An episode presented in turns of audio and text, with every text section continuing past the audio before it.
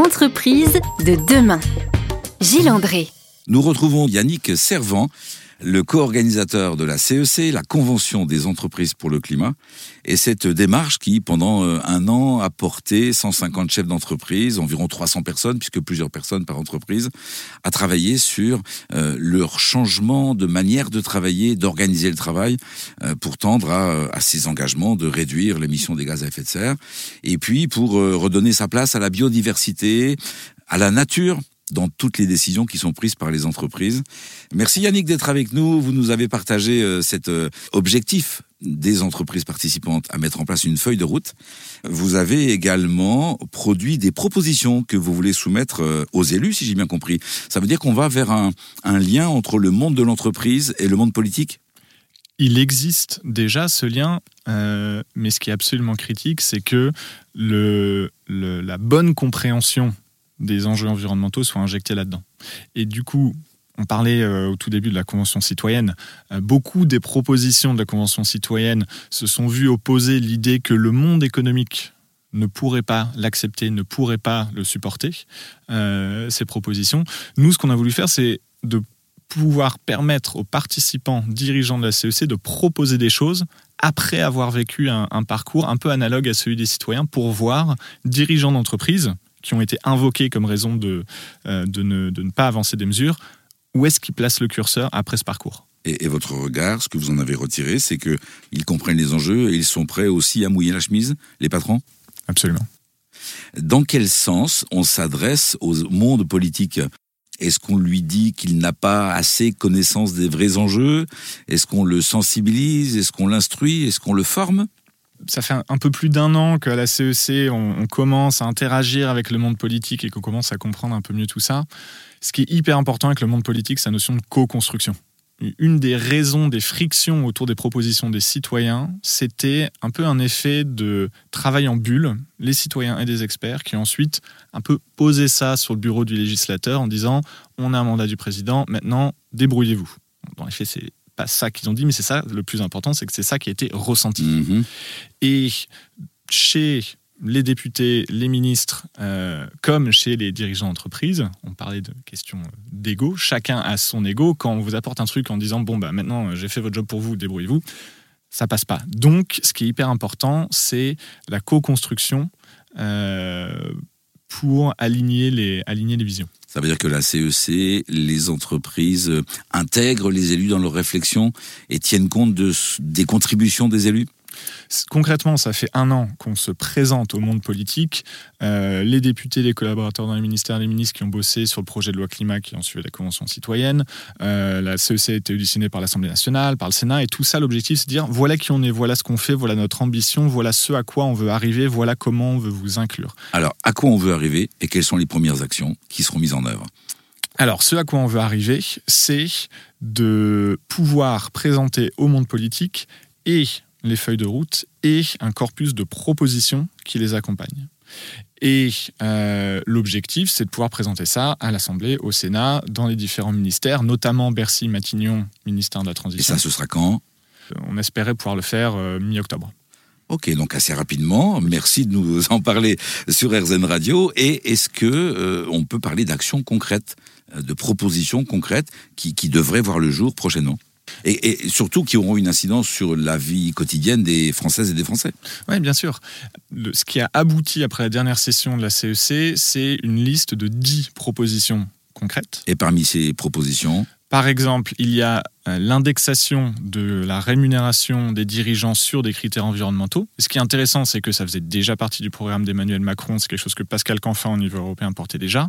Mais euh, là, on a des dirigeants qui remettent ça sur la table et qui disent OK, voilà où nous, on veut placer le curseur là-dessus. Les dirigeants sont d'accord pour intégrer ce type de calcul de rémunération euh, dans leur fonctionnement. Bah, c'est eux qui l'ont proposé. Merci à vous pour euh, cet exemple concret. Nous allons évoquer d'autres exemples concrets pour les entreprises et pour les citoyens que nous sommes. Avec vous, Yannick Servant, également avec Christophe Sampels, qui fait partie euh, des acteurs de la CEC et qui va nous rejoindre pour quelques minutes. À tout de suite sur RZN Radio. Entreprise de demain. Gilles André. De retour dans les studios d'Airzen Radio, nous avons le plaisir d'accueillir aujourd'hui les organisateurs et experts qui contribuent à la réussite de cette CEC, la Convention des entreprises pour le climat. Yannick Servant, merci d'être avec nous et vous êtes rejoint par téléphone par Christophe Sampels. Bonjour Christophe. Bonjour à vous. Christophe, euh, vos sujets de prédilection à vous, ce sont les modèles économiques régénératifs. Alors vous allez nous expliquer ce que c'est qu'une entreprise régénérative, juste après que Yannick nous ait rappelé les différentes étapes très succinctement, on a inscrit le travail de feuille de route dans un modèle à quatre étapes, quatre marches d'escalier pour aider les entreprises à se situer et à se projeter. Ces quatre marches, c'est en premier, euh, pour faire un bel anglicisme, le business as usual, euh, qui est les affaires comme on les a toujours faites. Ensuite, le business responsable, qui est très souvent bah, ce, que, en quoi consiste la RSE classique. on va dire qu'aujourd'hui, normalement, toutes les entreprises sont en business responsable. On fait attention aux impacts négatifs. la, démarche responsable, c'est effectivement la question d'atténuation d'impacts négatifs. mais ça n'est pas suffisant. Mais ça n'est pas suffisant. Ensuite, il y a le business contributif où là, on s'inscrit dans le cadre de l'entreprise le plus possible dans euh, la réutilisation, la circularité euh, de, du modèle. Et le régénératif, la dernière étape, et ça Christophe en parle infiniment mieux que moi, c'est comment on passe de réduire à vraiment régénérer l'écosystème naturel et aussi social et économique dans lequel on se trouve.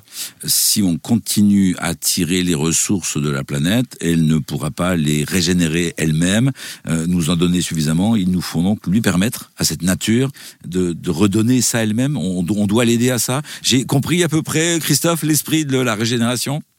Oui, tout à fait.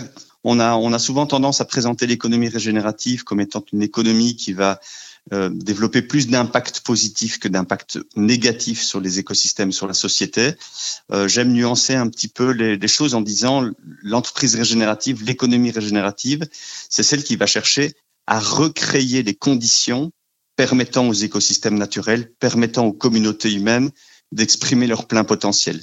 Hein, si je vous prends euh, une, anecdote, euh, pendant euh, cette période de Covid que nous avons traversée avec les périodes de confinement, nous avons tous été confinés les uns et les autres chez soi et nous avons laissé aux écosystèmes le soin de, respirer, de, reprendre un petit peu de, souffle.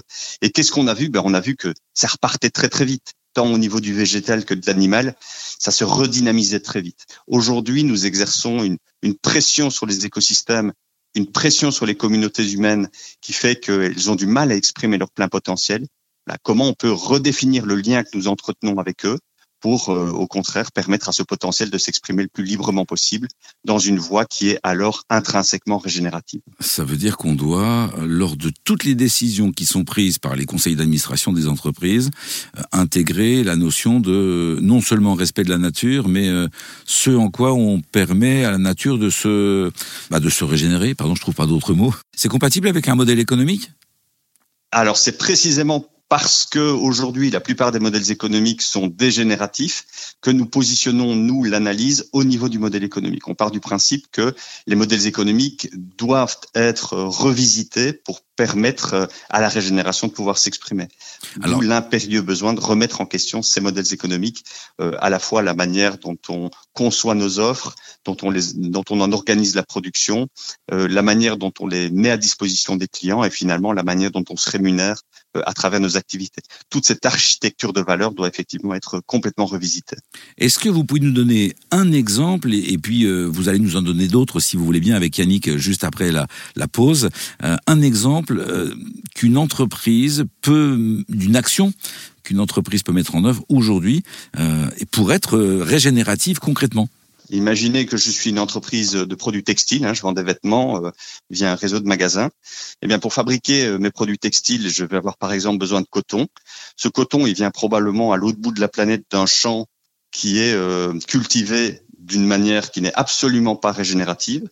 Et donc, euh, l'idée serait ici de re-questionner la manière dont ce coton va être fabriqué pour pouvoir euh, euh, développer une production qui soit véritablement régénérative en termes de biodiversité, en termes d'utilisation d'eau, etc. Et euh, bah, ce coton qui sera régénératif va être à l'origine la matière première d'un t-shirt qui aura des vertus régénératives, d'un t-shirt, d'une veste, d'un pantalon, qui aura des vertus régénératives et qui portera en lui un ensemble d'impacts positifs pour les écosystèmes et euh, pour les, les, différentes parties prenantes, les hommes et les femmes qui ont été amenés à travailler à la confection de ce t-shirt de près ou de loin. Merci Christophe Sampels pour cet exemple. Nous allons évoquer d'autres exemples avec vous et avec euh, Yannick Servant d'ici quelques instants sur RZN Radio. Entreprise de demain. Gilles André. Vous êtes sur RZN Radio. Nous rencontrons aujourd'hui les organisateurs et experts euh, qui ont fait de la CEC, la Convention des entreprises pour le climat, un succès de la première édition, un succès. Et, nous avons compris tout à l'heure, grâce à Yannick, qu'il y aurait d'autres euh, éditions de la CEC.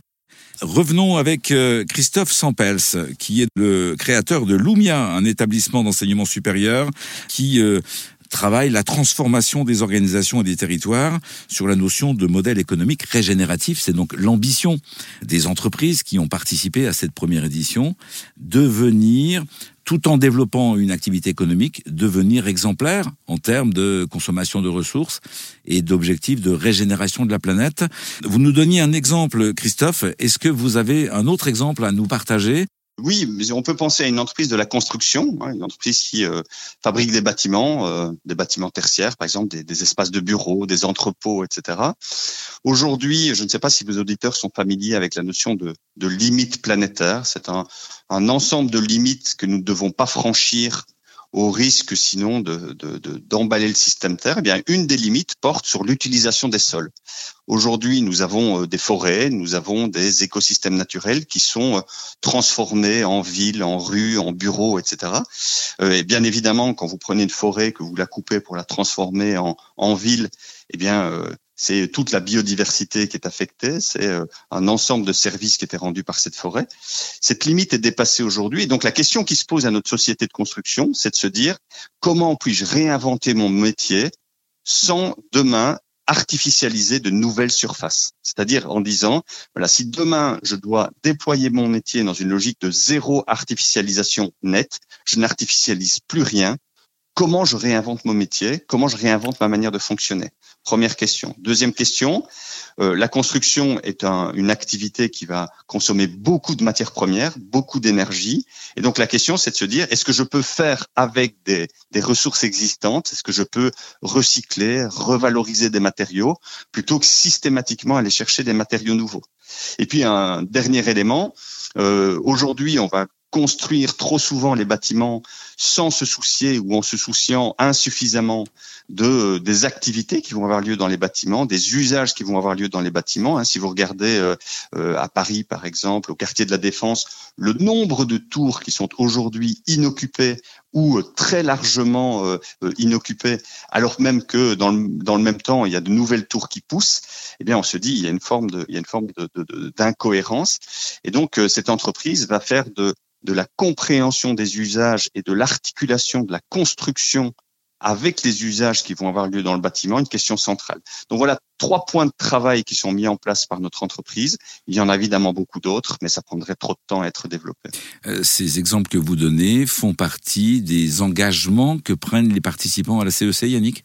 Oui, absolument. Et euh, euh, l'exemple que prend Christophe là sur le bâtiment est vraiment très bon aussi pour illustrer le, la nécessaire connexion entre privé et public parce que ce sujet notamment de l'artificialisation des sols, aujourd'hui, dans beaucoup de cas, ça coûte plus cher de dépolluer un sol qui a déjà été construit pour reconstruire dessus que de venir bétonner un champ vierge. Mhm. Ça, c'est une question de politique publique. Euh, ces préoccupations-là, elles doivent être partagées euh, collectivement avec les élus, tous les et des entreprises qui sont complémentaires, qui ont des activités complémentaires.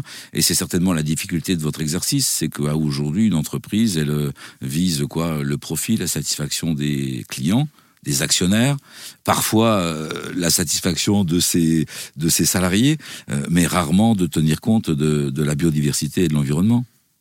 Ben, c'est faut faire attention à pas être trop caricatural non plus aussi. la, vraie chose dont on s'est rendu compte, qu'on savait déjà, mais ce qui est flagrant dans une convention des entreprises, dans la convention des entreprises pour le climat, c'est que des dirigeants, ce sont des humains des humains qui sont au cœur de plein d'injonctions contradictoires dans l'entreprise. Je pense à euh, la, phrase qui était sortie d'Alexandre Bompard de oui, j'aimerais me lever le matin et euh, en gros sauver la planète, mais moi mon job c'est de créer de la valeur.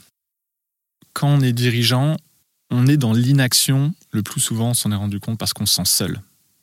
Quand on crée un collectif de dirigeants qui se comprennent, qui se rencontrent, qui se rendent compte qu'ils partagent les mêmes angoisses et que c'est OK de le dire, là on arrive à une action différente. J'ai ressenti dans le cadre des échanges avec vous et avec vos collègues, effectivement cette notion d'enthousiasme aussi que vous partagez au sein de la CEC. E on en reparle dans quelques instants sur RZN Radio.